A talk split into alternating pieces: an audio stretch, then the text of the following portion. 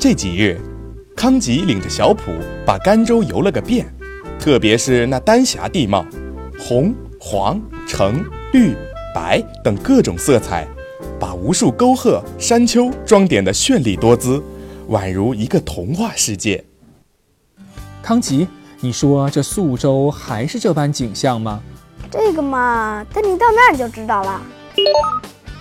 他们口中的宿州，就是今天的敦煌，地处甘肃、青海、新疆三省的交汇点，遍地的文物遗迹、浩繁的典籍文献、精美的石窟艺术、神秘的奇异山水，使这座古城流光溢彩，就像一块青翠欲滴的翡翠，镶嵌在金黄色的大漠上。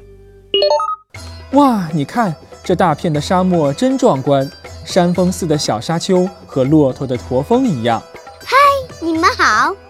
一位女孩骑着骆驼向他们走来。你好。你们知道莫高窟该往哪走吗？康吉看了看太阳的位置，用手指了指右前方，说道：“往那儿走就对了。”谢谢了。小普一听，兴奋地说道。莫高窟，中国四大名窟，世界文化遗产，泥塑壁画，好想亲眼看看呀！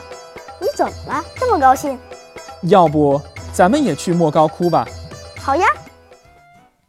走着走着，天阴了，眼前的沙漠好似一个模样，顿时分不清方向了。哎，康吉，咱们往这个方向，没走错吧？嗯等我想想，别想了，用指南针吧。说着，小普拿出了小安给的小磁针。瞧，这是南边，咱们正往西走。呃，没错。这是什么呀？磁针呀，可以指示方向呢。哦，我知道了，和司南很像吧？没错，磁针就是磁铁做成的哦。聊着聊着，莫高窟出现在了眼前。小普兴奋地叫了起来：“到了，到了，到了！”莫高窟俗称千佛洞，坐落在河西走廊西端的敦煌。它始建于十六国的前秦时期，历经十六国、北朝、隋、唐、五代、西夏、元等历代的兴建，形成巨大的规模，有洞窟七百三十五个，壁画四点五万平方米。泥质彩塑两千四百一十五尊，是世界上现存规模最大、内容最丰富的佛教艺术地。你呀，可别乱跑，跟我来。好的。听说这壁画里的飞天栩栩如生，是真的吗？当然啦。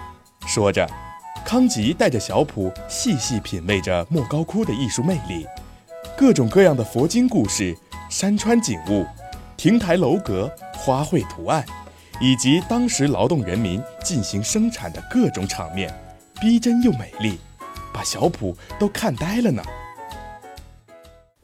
小朋友们，今天的故事讲完了，又该开动脑筋了，想一想，小普说的磁针究竟是什么呢？它是用什么做的？答案就在今天的故事里哦。接下来，小普他们又会遇到什么有趣的事儿呢？丝路奇遇记，咱们下期见。